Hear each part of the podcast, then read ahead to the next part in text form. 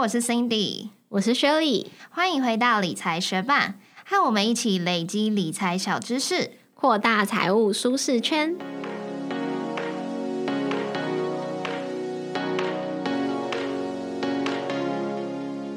在节目开始之前，我们想要先来感谢学伴在 Apple Podcast 留言，他的名字是 Cedence 一，他说推推推推，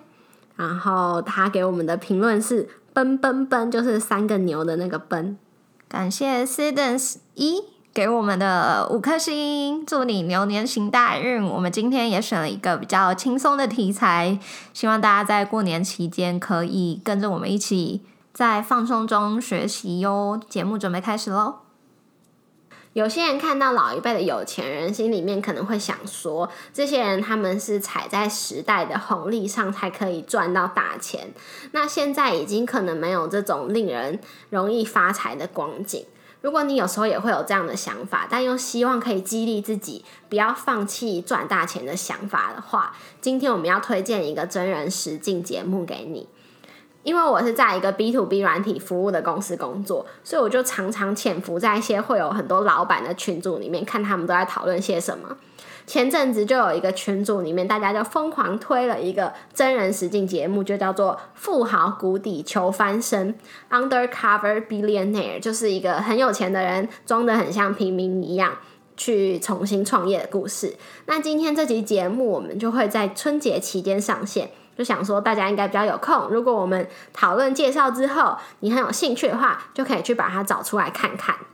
富豪谷底求翻身的主角 Glenn Stearns，他是一位白手起家亿万富翁。那他从小是在美国的马里兰州乡下长大，家里没有什么钱，而且他的家人不是有毒瘾，就是有酒瘾。Glenn 他自己从小也被诊断为有阅读障碍，所以他其实小学四年级的时候就被留级了。大家都说他是一个笨蛋，而且他在国中十四岁的时候，他就不小心让他当时的女朋友怀孕，就当了爸爸。那他自己的爸妈也在他十七岁的时候就离婚，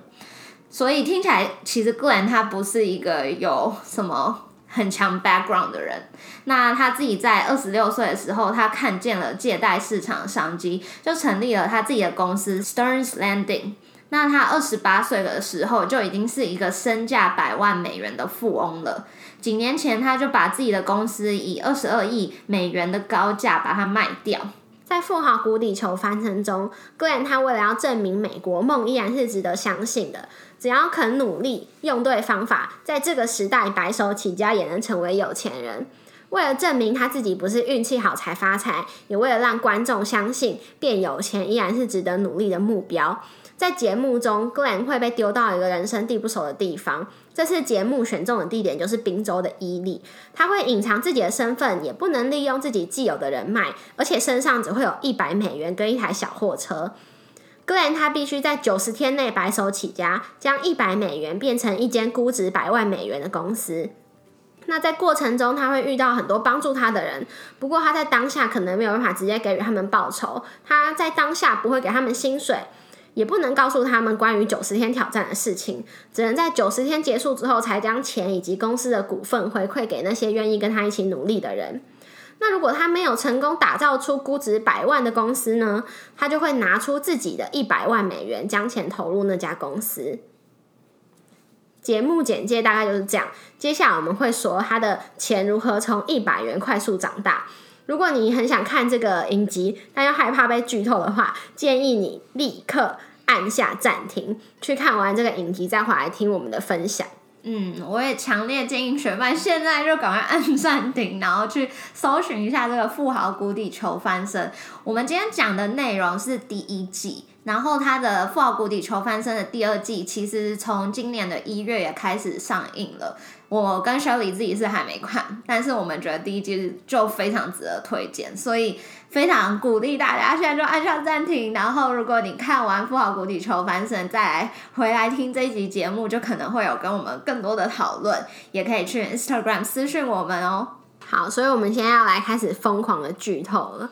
不然他最一开始的目标就是要赚到在伊利三个月生活所需的生活费三千三百美元，因为他是主张说，如果你的生活不济，还需要去担心生活的话，根本就没有办法好好创业。嗯，他一开始就只有一百块美金跟一台小卡车嘛，所以他其实是没有并并没有办法去负担在伊利的一些住宿费，所以他一开始都是选择睡车上。然后我有一幕非常印象深刻是，因为他是睡车上，等于他没有地方洗澡，或者是没有。就是厕所可以使用，所以他都是去可能一些店家跟他们借厕所。那他在厕所的时候，他就拿了那个擦手巾，然后就沾水开始擦拭他自己的身体，就等于洗澡那样。然后他甚至就是想要轰他一下，他把他的就是手臂抬起来，然后对着那个轰手机要来轰他一毛。重点是他在那个节目上的时候，他他是笑容满面，他没有觉得这一切很丢脸。我觉得他是很享受在其中，就蛮。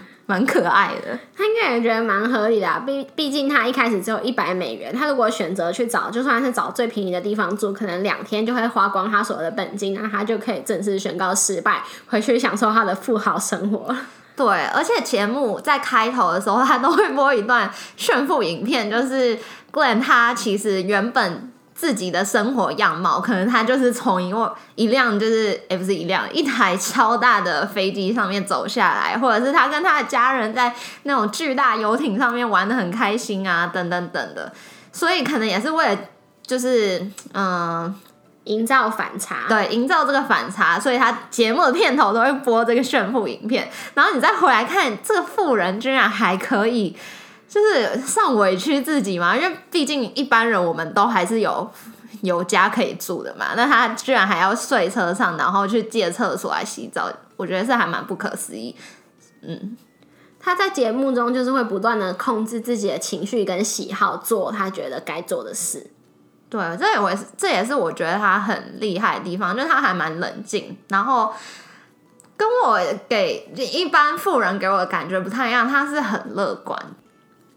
那一开始只有一百美元，这个经验丰富的商人要怎么把钱变多呢？其实还是从体力活开始啊。他先上网张贴广告，看能不能利用他的小货车接到一些搬运啊，或者是居家清洁的零工。嗯，而且他这个计划就是只有九十天，所以他其实没有任何一点时间可以被浪费。所以当他知道他要在九十天内完成这件事的时候，他脑中我觉得就很很有规划，所以他就一开始就疯狂的投他的履历，而且他知道自己的强项跟弱点是什么，比如说可能去工厂做一些技术活的工作，他的时薪是高的，所以一开始可以。将他的本金比较快速的长大，可是他知道自己并没有那些技术活。那他厉害的地方是在他的销售技巧。他自己说他是一个 salesman，所以他其实会想要买卖东西。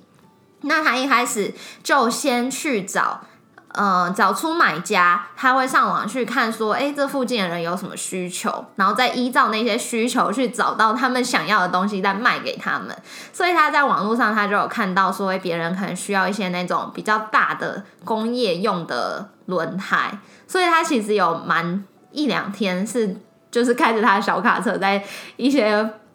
会有破铜烂铁的地方，搜寻那些轮胎。不过他也是花很多时间，都找到一些烂轮胎而已。他的一个非常一开始就告诉我们很重要的原则，就是先找到买家，再去找你的产品。不过他也会有忘记自己这项原则的时候。他有一次，他就去一个呃宠物球的工厂接了一个业务的工作。他只要卖出一个宠物球，他就会有一美的分润。然后他就到了那种很多人遛狗的公园，可是他还是卖的很惨，好像只有卖出一两颗吧。他就事后他就反省说，他违反了自己的原则。他先找到产品，才试图去找买家。所以其实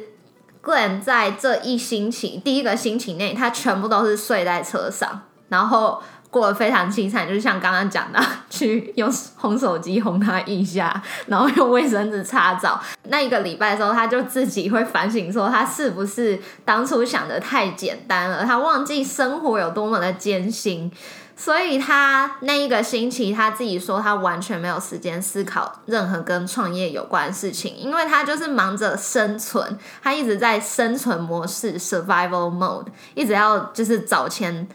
找钱赚，但是赚了又很容易因为他要生存而花掉。有时候就算没钱赚钱，他也必须去花他的时间。像他中间就有为了要赚到一顿吃的，就去当志工。嗯，没错没错，因为当志工结束之后，他就可以一样有东西吃。对，但是这个对于必须在九十天内打造一个百万企业的人来说，其实有点浪费时间。不过他后来有接到一份工作，是去 T 恤印刷工厂打工，一整天下来他赚了六十元。然后个人他在节目中超开心的，这个亿万富翁已经很久没有为六十块这么开心了。因为在接到这份工作前，他身上只剩下三十八元。不过趁着在这个打工的期间，他就跟衣服工厂的老板交了朋友。这位老板叫做 RJ，他是一个全身都是刺青，连脸上都有的壮汉。过几天，Glenn 他就发现 St. Patrick's Day 快到了。那那天，所有的人都会想把自己弄得全身绿绿的，所以 Glenn 他就想说，他可以去买一些便宜的绿色装饰品，到时候再转卖给狂欢中的人。不过，因为他对伊利当地的状况还不是很熟悉，所以他就打电话给他的新朋友 RJ，邀请他一起上街叫卖。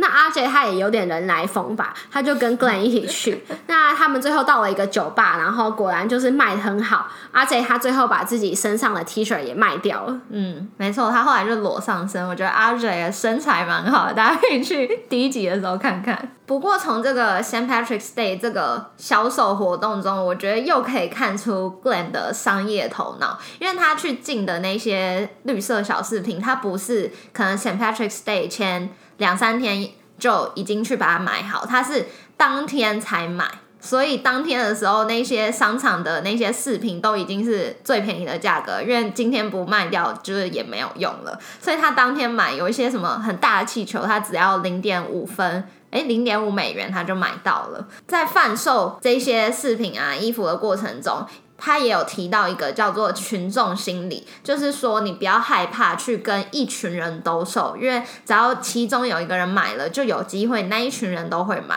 可是如果是嗯，就是比较一般大众，甚至像我自己，可能会害怕说哦，那群人好多，我还是去找一些可能比较落单的，会比较好讲话。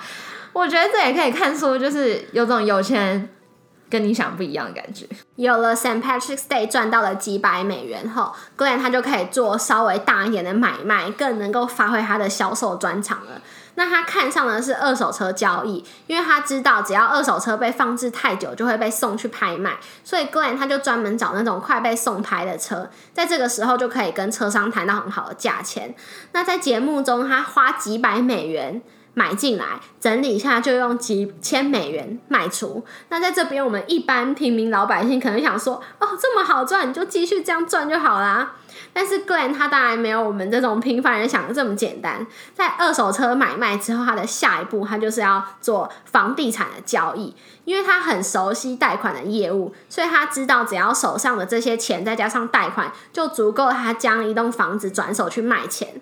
不过在这里，我其实觉得有点怪怪的，因为固然他虽然可以对他在当地认识的新朋友使用假名，不过如果真的要跟银行贷款的时候，总不可能使用假名吧？那银行知道他的真实身份的话，买房子这点小钱是不可能贷不下来的吧？嗯，这个在节目上就没有多做琢磨，所以我们也不太确定。但是我觉得可以从他买卖二手车还有买卖房子这个过程中，又可以。看出他一个跟人交涉的技巧，因为比如说他卖车的时候，他可能说他要卖四千块，然后他开价是这样，可是买的人绝对会想要杀价的嘛，所以可能买的人就跟他讲说，哦，我只想要买三千块，但是 Glen 这个时候他都会用一句话，就是 Why don't we meet at the middle？也就是说，我们要不要在中间相会？意思是说，如果我开价四千，然后你开价三千，那我们就折中在三千五的时候相会吧。然后 call it a day，就是让今天就这样，让这个交易成交。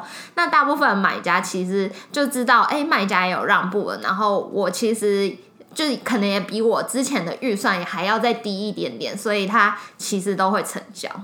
嗯。对，那格兰他买下他想要转售的房屋之后，他就找来了当地知名的设计师，透过低成本的装修，他就可以让这个房子看起来更值钱。只要能够成功把这个房子卖出去格兰他就有一笔真的可以拿来建立他百万事业的创业基金了。不过在看这个节目的时候，我有一点不太懂，是因为前期个人根本就没有钱付钱给这个设计师嘛，所以我觉得他好像也是用他就是呃五十五岁啊，然后从 Baltimore 来，想要在当地创业，让大家知道美国梦还是可以实现的这种故事，让这个设计师帮他装修。而且毕竟会有摄影团队跟着，所以就算他不知道他真的是谁，他应该会想说这不简单。而且他如果可以把这个案子做得很成功，就算你不直接付给我钱，那至少会有广告效益啊，当地的人也会知道我是一个很厉害的设计师啊。嗯，不过其实二手车或是房地产交易都不是 Glen 选择要拿来打造他可以创造出百万估值的事业，因为这些可能就是赚得到钱，但是没有办法在九十天。后被称作是一个百万的事业嘛？那他的房地产交易其实也是为了筹筹出他最后要创业的那笔资金而已。他后来就陆续拜访了几个创业家，也前往当地的商业培训中心。那他拜访创业家有像是咖啡店老板啊，或是精酿啤酒酿酿酒厂的老板。也有金属加工厂老板，不过他很快就发现这个需要设备啊、厂房，需要很多的资金才能启动，所以他很快就放弃了。不过他因为结交了这个人脉，在后续也有得到这个老板的帮助。嗯，那他去了那个商业培训中心，他就请他们帮他分析咖啡还有精酿啤酒这两个哪一个是比较好的选择。分析过后，他就觉得精酿啤酒的成长性跟独特性是比较好的，所以他就开始在那之后组建他的团团队。不过那时候商业培训中心其实有跟他讲说，他如果要做酿酒厂，他可能需要有一些执照。那那些执照取得是可能比较专业的一些医术，他建议他去跟律师谈谈。但这里我觉得有一些小 bug，我不知道到底是不是节目效果。就是我觉得当他听到商业培训中心的人这样建议他的时候，他难道不会想查一查说那些执照到底需要多久的时间来取得吗？就就我的角度思考，他并不是心思不缜密的人，所以他应该会要想到。但是他自己也有一个说法，是他平常处理这些，他有一个完整的律师团，这件事情根本就不用他烦恼，他对不需要他去操心。所以他虽然店就是已经想好他要做这个酿酒厂，但是他在跟律师谈话之后，却发现说他要取得这个酿酒执照是一件很旷日费时的事情，可能没有办法在九十天取得执照之后，立刻就让这个。酿酒厂变成百万事业，所以他就最后放弃了这个酿酒厂的这个 idea。可是团队已经建立好了，但是他还是觉得精酿啤酒很有商机嘛，所以他就跟他的团队说，他发现当地的烧烤店是没有卖酒的，所以如果他可以开一间好吃的烧烤店，又卖上啤酒，他就可以绕过这个酿酒执照这个难题，而且还是做跟精酿啤酒他觉得很有商机的这个主题。广告一下，理财学办也有 Instagram 喽，快去 Instagram 搜寻理财学办，follow 我们，获得更多理财小知识吧。而且在他决定要做烧烤店之后，他也发现不久后就是伊利的烤肉节，是有没有那么巧？这是到底是节目安排？好，总之在烤肉节如果可以设摊贩售的话，就有机会赚到一笔钱，也可以趁机打响知名度，让他的烤肉店声名大噪，更有机会成为一个估值百万的企业。因为伊利的那个烤肉节是全美的人喜欢吃烤肉的人都会来参加，他们预估那个烤肉节可能会有五万人次的参加率，所以是一个非常好的机会打响他们知名度。确定这个烤肉的目标后，他就把烤肉店命名为“小竹烧烤”，原文是 Underdog Barbecue，来代表伊利当地人勤劳刻苦、从谷底翻身的精神。嗯，因为 underdog 这个词就是代表说，可能你是被看不起的，但是你就是坚韧不拔、奋力向上、非常努力之后，你成功了，证明你真的是有那个价值这样的一个意义的词汇，所以他觉得非常适合来形容伊利这个城市，因为伊利过去是繁荣的，可是后来落寞了。但是现在当地伊利的居民是很有心重建这个城市，想要让它再次的繁荣，所以他取名为 Underdog，也是觉得它很适合伊利这个现代的这个气氛。重新确认这个方向之后，他也把团队重新分工，后续也逐渐找到厨师啊、外场这些人，让团队变得更完整。不过，我觉得他在面试的时候也有蛮值得学习的地方。毕竟他当老板这么久，所以可能面试看人是非常准确嘛。他就有说他在面试的时候会看直视那个人的眼睛，看那个人对方敢不敢反过来直视他的眼睛，这就代表那个人到底是不是有勇气的。而且他会去看说这个人几秒钟眨一次眼，我觉得这看非常的仔细。另外就是他必须在九十天内打造这个百万估值的事业，所以。其实每一天都得很认真的工作，很认真的加班，所以他非常注重这个人有没有拼劲。另外，他在过程面试的过程中，其实他有跟那些人说明说，他是没有办法在这两个月支付给他们任何薪水的。不过，如果你愿意相信他这个愿景，他真的非常想结合一些当地的事业，把伊利变得繁荣的话，那就非常欢迎他们来加入他们。在团队组成后的重点就在于，Glen 他的时间和金钱都非常有限，所以他必须引导他的团队成员在这个莫名其妙的紧凑时程下冲刺。他也必须要确保他的现金流可以持续不中断。例如说，他的卖掉房子的收入会成为烧烤店的成立基金，所以他在替烧烤店找店子的时候，他也必须要确保房子的翻修跟售出都可以如期完成。不然的话，他就算找到店子，也没有办法支付这个租金。不过，他的团队成员在过程中当然一直很不解，这位先生为什么要这么着急？嗯，他而且他又不能够好好的付我们薪水，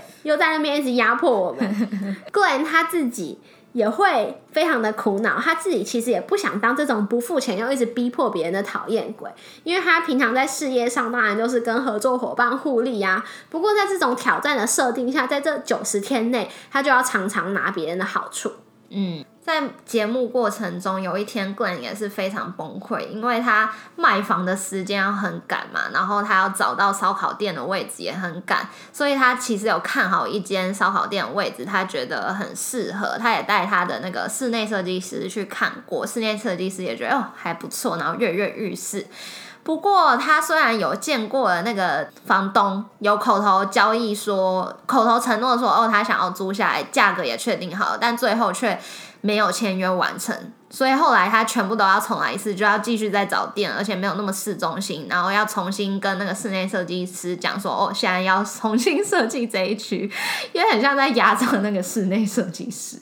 其实那个设计师在过程中是最。不解他为什么要这么急的人，因为他作为一个设计师，他觉得我完成一个作品，他就会是签上我的名字，我必须对他负责。那你又没有钱，你又这么急，你就是逼我做一个像半成品的东西，可是我根本就不想要我的记录上面有一个这样子的东西，所以在这个过程中，他其实情绪起伏蛮大的，就比较需要个人去安抚他。但幸好最后 Underdog 还是有顺利参加烤肉节，在餐厅开幕那天也是高朋满座。但是这样的一间店究竟有没有估值百万呢？还是留给学伴自己去看喽。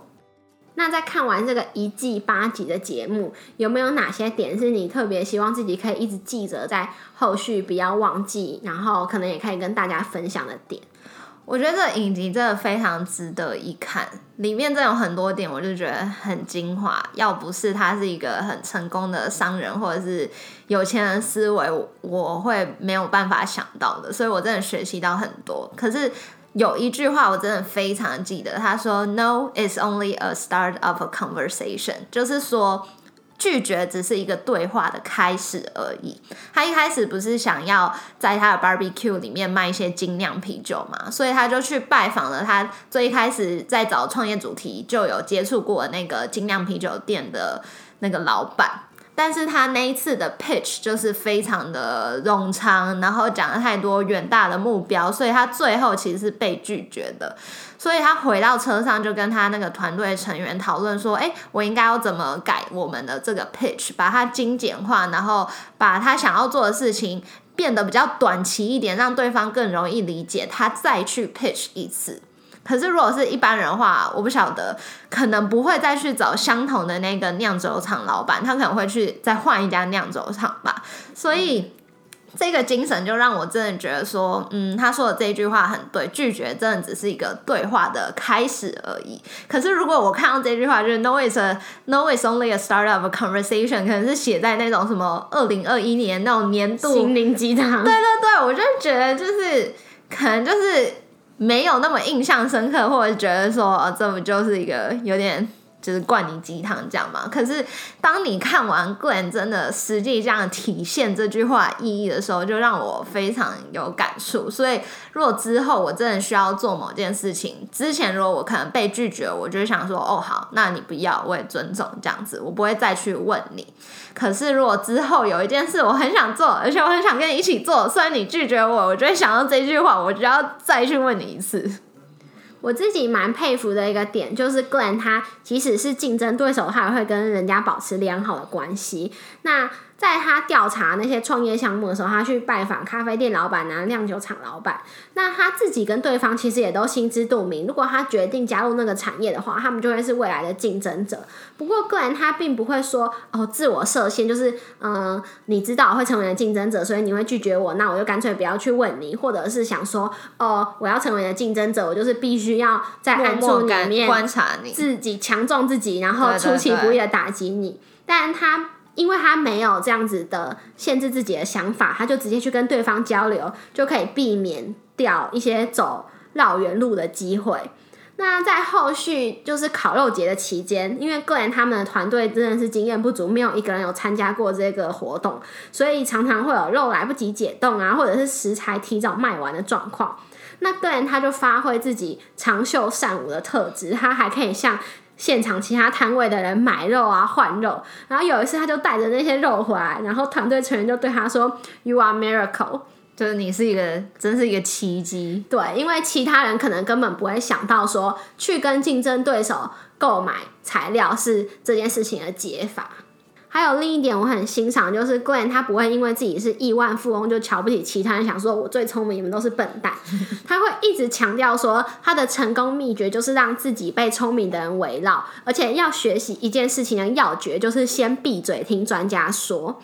那他也知道自己的能力是有极限的，所以他说他的领导方式是仆人式的领导，他会让他的团队成员有主导一件事情的感觉。不过也会让他们知道，如果有困难的时候可以向他求助。像是一开始 RJ 的进度落后，他也知道说这位肌肉壮汉就不适合用单刀直入的方式沟通，而是必须让他看到其他团队成员有多么的努力，他就会知道自己不能松懈。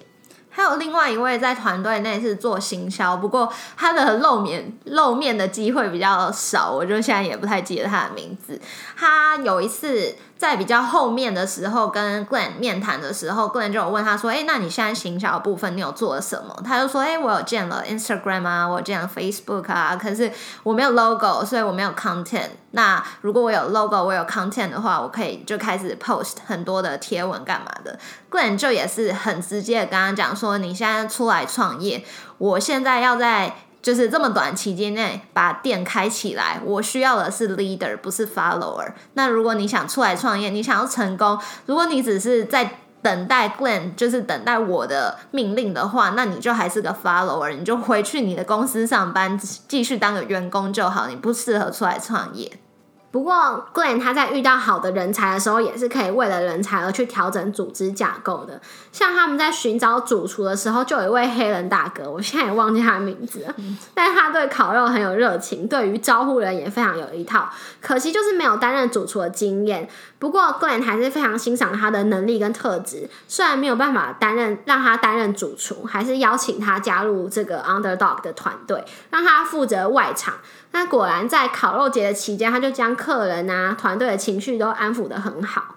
那上面几点就是我们觉得看完《富豪谷底求翻身》之后，很值得回去深思跟实际自己执行的东西。富豪谷底求翻身的第一季其实是 Glenn 他自己向 Discovery 提案要来制作的实境秀。他说他一直想做这件事情很久了，想要证明他的成功不只是运气而已。现在的年轻人也不用担心说可以闯出头的时代已经过去了。在 Discovery 的网站上面有说，第一季在二零一九年的十二月十七号已经播完了。不过现在的农历年间会有重播，有兴趣的学伴就可以把握重播，或者是上网找来看看。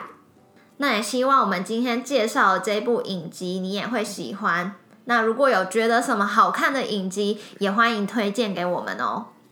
谢谢你在忙碌的生活中愿意播出时间来和我们一起学习。如果你愿意支持我们把理财学班做得更好，邀请你在 Apple Podcast 帮我们打新留言，让这个节目被更多人听见。如果你身边有想一起学习投资理财的朋友，欢迎你将理财学伴分享给他们。我们的网站上会有文字版整理，如果想要收藏或是回顾，都欢迎你上去看看。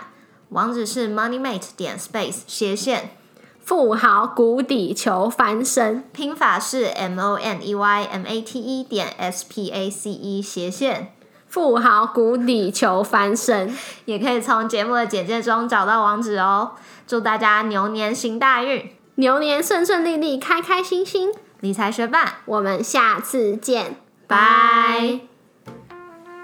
那在这个影集的最后，Glenn 他就必须向那些团队成员揭晓他的真实身份嘛。他虽然一直说，哦，希望你们知道我的身份之后不要生气啊，就是原来我不是一个穷老头，是一个有钱。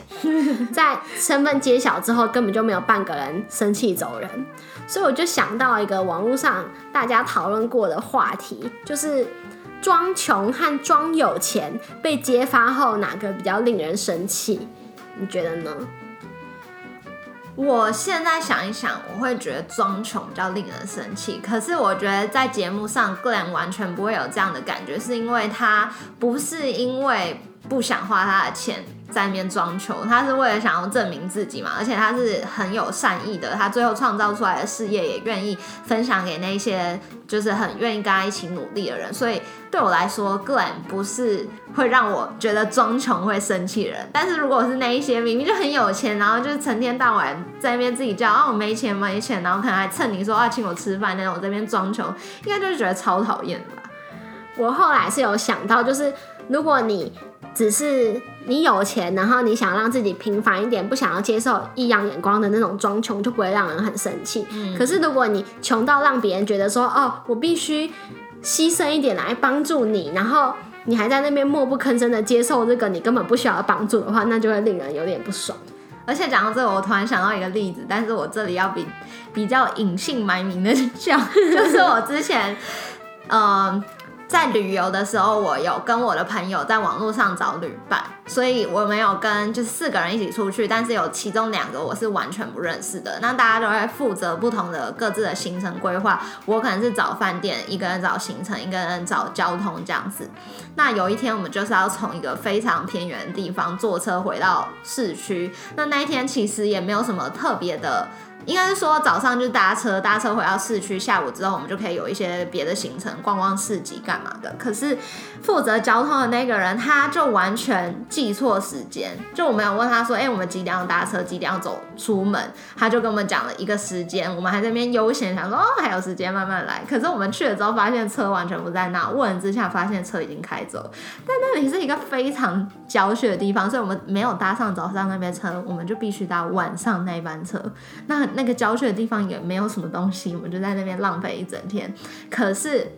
我认识的他，虽然我跟他是不认识的嘛，但这几天的交流之中，我可以知道他其实家境应该是还蛮不错的。而且我们那个车票不便宜，我们那个车票要七十欧，然后就等于大家就是浪费七十欧以及整天的行程。在那边，而而且还要再多花七十欧再买晚上的车票，他就只有说哦对不起，然后那不然我们请你喝咖啡，咖啡就是这样一两欧。我想说，你明明就是一个家境不错的人，然后你在那边就是一两欧解决，不觉得我我就很不爽，这就是让我会觉得好像在装穷。嗯。好，虽然抱怨到这里，我会觉得这好像不是一个 happy ending，所以欢迎各位有如此装穷的经验，不是说你装穷，就是别人装穷让你不爽的经验，到 Instagram 跟我分享，让我觉得让我知道我不孤单。如果是有奇怪的别人装有钱的经验的话，其实我也蛮想听的啦。好。